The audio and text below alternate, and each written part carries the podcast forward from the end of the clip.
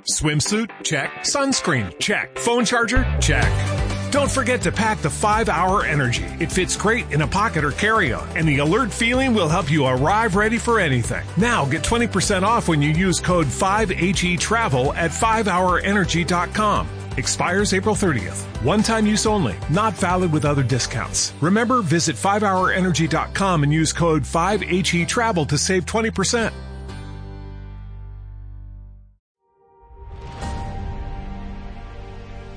Sales Business School, la formación en ventas que transforma a las personas. En este episodio, Diego San Román y Eva Collado nos hablarán sobre el concepto de social selling. ¿Por qué las ventas ya no son lo que eran? ¿Y por qué en estos entornos cambiantes el social selling es muy importante? Muchas gracias y bienvenidos. Como en cualquier faceta humana, en los tiempos en que vivimos tenemos la manera de hacer las cosas de siempre y su complemento digital, que en ocasiones pues, redefine esta manera de hacer las cosas al estilo tradicional y en ocasiones simplemente la complementa o la mejora. Dado que para vender hay que crear, nutrir y mantener una relación personal con alguno o todos los involucrados en la decisión de compra, el momento inicial de la creación de esta relación lo solíamos llamar de alguna de estas maneras, o presentación, o entrada, o socialización inicial, o conocer a la persona, o tantear intereses, etcétera. Esto lo hacíamos por los medios y herramientas antes mencionados, pues por teléfono, una llamada para quedar, reuniones físicas, seguimiento, teléfono, email, etcétera. Esto es venta social o socialización preventas, o socializar para iniciar la relación que puede dar pie a la compra-venta, etcétera. Ahora seguimos haciendo lo mismo, solo que además tenemos otras herramientas digitales que nos permiten hacer lo que nos permite hacer todas las herramientas digitales, que es, entre otras cosas, registrar. Usando herramientas digitales como los canales sociales, LinkedIn, por ejemplo, tengo una versión simple, registrada, online, con el detalle histórico de las interacciones que yo he hecho con cada miembro de ese canal. La escalabilidad. Cualquier herramienta digital nos permite también escalabilidad. Sin moverme de mi mesa, puedo iniciar conversaciones, socializaciones iniciales con una lista sustancial de personas a las que llamarles o venderles una a una me llevaría muchísimo tiempo. Personalización también es otro de los elementos que nos permite la, digitalización. ¿no? Visión láser. Con cada persona tengo una conversación. Es una conversación humano a humano, aunque sea básicamente la misma con todas, pero la puedo personalizar en función de mi conversación específica con esa persona. Esto me permite transmitir mensajes y medir reacciones a grupos numerosos de personas objetivo fácil y rápidamente. Y luego, por último, trazabilidad. Todo queda registrado y puedo tirar del registro para progresar en mi relación concreta con cada persona contactada. Los medios digitales, a través de los que hacemos lo que en la literatura actual se conoce como social selling, son principalmente redes sociales, en caso de LinkedIn, Instagram, Facebook, Twitter y el resto de los canales digitales que forman parte de nuestro ecosistema digital. Ecosistema digital es todo lo que es mi web, mis blogs, mis comunicaciones programáticas tipo emailings, newsletters, etcétera, lo que me permite una conversación digital con respuestas digitales. A través de estos medios establecemos relaciones desde el contacto inicial hasta conversaciones de confianza que nos sirven para apoyar nuestro esfuerzo comercial. El objetivo de la venta social o social selling, tanto offline como online, es iniciar relaciones precomerciales y mantener relaciones ya consolidadas para alimentar el embudo comercial. Entonces, como hemos visto hasta ahora, el social selling se ha hecho siempre y creo que absolutamente debe seguir haciéndose. Pero ahora se hace offline y también online, sobre todo online. Eva, en concreto, desde la perspectiva personal de cada uno, ¿cómo debe enfocarse la venta social? Bueno, hoy en día el 80, y casi que me atrevería a decir el 85% de todos los proyectos que se mueven de las posibilidades de establecer relaciones comerciales, de la posibilidad de encontrar un trabajo o posibles colaboraciones o sencillamente buscar el aprendizaje y el camino de aprendizaje está en Internet. Es decir, mucha gente dice que si no estás, no existes. Eso no es verdad, ¿no? Porque todos tenemos amigos colaterales, compañeros de trabajo que nos acompañan en el camino. Pero mi pregunta es, si no estás, cuando alguien globea tu nombre, ¿cómo te van a encontrar? Entonces, resulta que ahora tenemos una posibilidad infinita de mostrarle al mundo a través de los diferentes canales y del desarrollo de una buena marca personal digital, al mundo no solamente quiénes somos, sino lo que somos capaces de hacer. El tema del desarrollo de la marca personal profesional para mí es uno de los mayores activos del profesional del siglo XXI y eso es así. Tomar el liderazgo, saber cómo nosotros nos queremos mostrar, qué es lo que queremos hacer infinitas colaboraciones, bueno, con personas que si no fueran por estos medios posiblemente jamás hubiéramos conocido o jamás hubiéramos podido contactar. El desarrollo de una marca es una estrategia, como todo en la vida, que tiene una serie de etapas a cubrir. Empezamos conociéndonos a nosotros mismos bien, viendo cuáles son nuestras carencias y nuestras virtudes, las carencias para, para establecer unos objetivos de mejora que nos aseguren el presente y nos acerquen al futuro donde queremos estar y una lista de las cosas en las que somos realmente buenos sobre los que vamos a fundamentar esta visibilidad, ¿no? Siempre de una manera sólida, humana, creíble y auténtica, ¿no? No, no caigamos en proyectar lo que no somos porque las mentiras eh, o el humo en este mundo, como en el mundo real, tienen las patitas muy cortas. Una vez tenemos esto, tenemos que pensar en la propuesta de valor. La propuesta de valor es aquella frase, line texto publicitario si tú quieres, lo que tú quieras por lo que tú quieres ser reconocido. Y la propuesta de valor es el núcleo de la marca personal. Por poneros un ejemplo, si yo viniera a vuestra escuela de negocio a hacer algún, algún tipo de proyecto y entrar y os dijera, hola, soy Eva Collado, consultora estratégica de capital humano, conferenciante y escritora, diríais, vale, muy bien, Eva. Esto ya lo ponía en tu tarjeta de visita. ¿Qué es lo que tú puedes ofrecer? La propuesta de valor responde a cuatro preguntas fundamentales que nos tenemos que hacer y a partir de ahí elaborarla. La primera sería, ¿qué problema resuelvo? La segunda, ¿qué oportunidad yo detecto que tú necesitas? La tercera, ¿qué necesidad satisfago? ¿Cómo, te lo, ¿Cómo lo voy a hacer?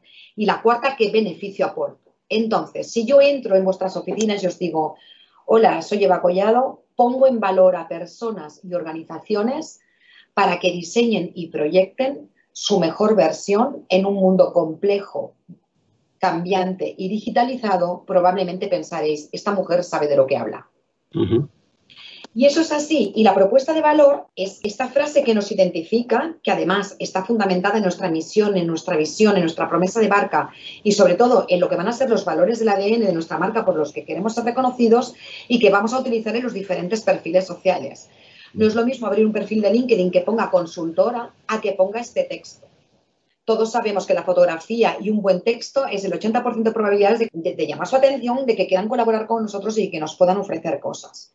Mucha gente me dice, pero igual esta propuesta de valor hay personas que no la entienden. Es que la propuesta de valor también nos sirve de criba. Yo, un cliente que no sea capaz de entender mi propuesta de valor, no es mi cliente, no será alguien con quien yo me sienta cómoda para trabajar. Entonces, eh, hay que trabajar en ese sentido todos los aspectos porque tenemos una probabilidad de impactar, una probabilidad entre miles de ser visitados y hay que hacerlo bien hecho. Y hablabas también, Eva, de que al final todo este esta forma de montar, digamos, tu perfil sirve al final para generar una comunidad. Al final lo que generas es una conversación, ¿no? Estás generando una conversación con, con otras personas, ¿no? Que para para influir de alguna manera en esas personas, ¿no? Si nos puedes contar un poco el tema de generar una, comunidad de influencia y de todo el tema del networking, porque al final es un poco la razón por la que el social selling nos ayuda en nuestra labor comercial, ¿no? Yo siempre, cuando trabajo programas de marca, de desarrollo de marca con directivos, siempre les digo que no es el número de seguidores que tú tengas, sino la comunidad con la que eres capaz de relacionarte. Es decir, yo, por ejemplo, que hago reclutamiento directo en la red, que se llama Net Hunting, lo primero que hago es ver la comunidad de una persona. Y hay personas que tienen una comunidad de 500, pero son los mejores 500 de su ámbito, con lo cual me dice mucho más de esa persona que otros que tienen 10.000, que probablemente habrán comprado 5.000 y todas estas cosas varias, que todos sabemos porque todos sabemos cómo funciona este mundo. El tener una comunidad de influencia es fundamental por miles de razones. Lo primero, porque tú tienes que saber, y estamos en un mundo que estamos a un clic de cualquier persona en el mundo y a un handstand de encontrar cualquier información del mundo, quiénes son las personas que te van a sumar las personas que te levantan la piel, las personas que cuando las lees aprendes, las personas a las que tú en un momento complicado en las redes sociales, que se dan muchos, una pequeña crisis de marca, una suplantación de identidad o cualquier cosa, pueden ayudarte a solucionar ese problema. Yo le llamo la comunidad de influencia porque son personas que son verdaderos expertos en las cosas en las que hacen y sobre todo en el valor que generan a terceros. marca personal es todo aquello que somos, hacemos, decimos y compartimos, pero sobre todo el valor que somos capaces de generar en terceros. Es el por qué esas personas quieren tenernos cerca en su vida y proyectos. Es por qué, vamos a poner un ejemplo, el hecho de que yo esté hablando aquí con vosotros hoy no es una casualidad. No es una casualidad. Eh, eh, yo estoy aquí hoy hablando con vosotros porque mi trabajo, lo que yo hago, lo que yo digo, mi presencia en las redes sociales os ha llamado la atención en un momento determinado. Y entonces, una persona de, tu equipo, de una manera muy inteligente, ha aprovechado el que me sigue en LinkedIn para eh, hacer un primer contacto y decirme que estaba interesado en que yo estuviera aquí con vosotros. Y me ha explicado muy bien de qué se trata y de los objetivos de este encuentro. Difícilmente puedes decirle que no a una persona cuando lo hace tan bien. Cuando tú, tú entiendes que te ha contactado porque realmente te conoce. Y eso es un poco lo que yo llamo el networking efectivo. El networking es el arte de construir relaciones. Puedes llegar a cualquier persona. Lo que no puedes hacer es que alguien te dé entrada, por ejemplo, en su LinkedIn y que al siguiente contacto que tú hagas sea para venderle tu producto o para pedirle trabajo. El arte de construir relaciones es, yo estoy interesada en una eh, empresa objetivo donde me gustaría colaborar, prestar mis servicios o postular a un puesto de trabajo. Pues sigo a la empresa, voy comentando, voy haciendo un tiempo de interacción, voy sembrando. Se trata de sembrar para recoger luego. Yo lo que no entiendo es como si por la calle nos encontramos a alguien y no le pedimos trabajo porque no le conocemos, ¿por qué lo hacemos directamente en la red? El networking es un acto en el tiempo donde tú vas dando mucho, mucho, mucho para poder pedir después. Entramos un poco, Eva, en el tema que tú mencionas a menudo, que es el tema de la diferenciación esta un poco artificial entre el, negocio B2B o empresa a empresa o de B2C, de empresa a consumidor, y la evolución de estos dos conceptos hacia el P2P, peer-to-peer, que en realidad estamos tratando entre seres humanos. Nosotros compramos a seres humanos, hablamos con seres humanos, y por mucho que nos podamos esconder a través de canales digitales, al final es siempre un humano el que decide si te escucha o no te escucha, si habla contigo, si es parte de una relación contigo, etcétera, ¿no? Entonces, si pudieras profundizar un poquito en el tema este de la nueva realidad, ¿no? Bueno, la, nueva realidad a la que nos enfrentamos es un deterioro de todo el tema de la publicidad y las relaciones públicas, que desde el año 80 hasta ahora ha decrecido a una credibilidad del 30%, porque la gente está cansada de que le vendan cosas que luego no son, cansada de, de publicidades agresivas, con la llegada de Internet, todos los temas publicitarios pasaban inicialmente por comprobar esta credibilidad a través de un foro que se establece en Internet, etcétera, etcétera. Ya evolucionamos, ya sabíamos que podíamos sacar más información y ya no nos conformábamos con lo que nos decían. ¿Qué es lo que está pasando hoy en día? Lo que está pasando hoy en día, y las empresas ya se han dado cuenta, y os lo digo porque a mí se me está pidiendo ya perfiles de social networkers, de personas que tienen una mochila de relaciones a sus espaldas y que tienen liderazgo digital o capacidad de influencia en la red. ¿Por qué? Porque hemos pasado del B2B y el B2C al P2P. ¿Esto qué significa? El boca a boca. Si a mí me llega una publicidad de una gran marca, a través de un logo, puedo verla o no verla. Pero si me llega una publicidad de la misma marca con una persona que es de mi comunidad, con la que yo me interrelaciono, y si esa persona me lo cuenta, llama más mi atención. Entonces, ¿qué es lo que pasa? Que lo que hago es abrir esa información. Mirad, hay una serie de datos claves que son increíbles. Es decir, un tweet emitido por una marca a través de un logo y ese mismo tweet emitido a través de una de las personas que trabaja en la red y que tiene cierta credibilidad en la red tiene una cobertura de un 561% más de ser visualizado y compartido que el que emite un logo. ¿eh? Esto nos lo dicen las encuestas de Publicis. Otro dato espectacular. Cualquier relación que yo pueda establecer a través de LinkedIn con alguien al que yo le he hablado de mi empresa o al que me ha preguntado sobre mi empresa, produce una conversión de un 7% más de leads que el que haríamos con cualquier llamada de atención en nuestra propia web. ¿Eh? Esto nos lo explica creíble. Y después, un dato todavía mucho más espectacular.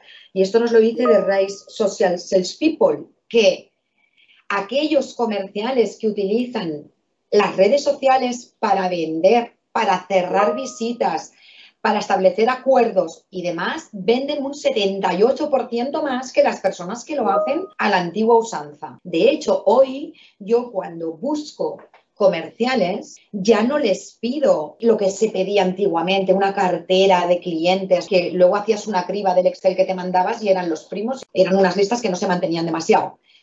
Y sobre todo, si se iba a la competencia, pues esa lista todavía se quedaba más mermada. Hoy en día lo que yo le pido es el Social Selling Index. Es decir, cómo está tu marca personal posición, cuál es tu capacidad de hacer ese mundo de acciones y cómo las haces. Y si le tengo que pedir algún tipo de prueba, pruebas tan sencillas, ¿cómo abordarías una primera comunicación conmigo para lograr tu objetivo? Y ahí tú ves realmente a quién es capaz, a quién ha integrado el social selling como una herramienta de trabajo que se pensaba que era del futuro, pero que es presente y un presente eh, muy relevante. Ha venido para quedarse, sí, sí. Está claro, está claro. Podríamos estar hablando de esto de manera tan apasionada como hablas tú mucho tiempo, ¿no? Y, seguro que hay muchas más cosas que contar. Yo creo que nos has contado lo fundamental de una manera muy clara y me gustaría si tienes a lo mejor alguna recomendación que puedas contar en una línea o algo que creas que se te ha quedado dentro y que es importante que la audiencia escuche, te animaría a que nos lo expresases a forma de cierre. Vale, nada, cuatro cosas esenciales para el profesional del siglo XXI.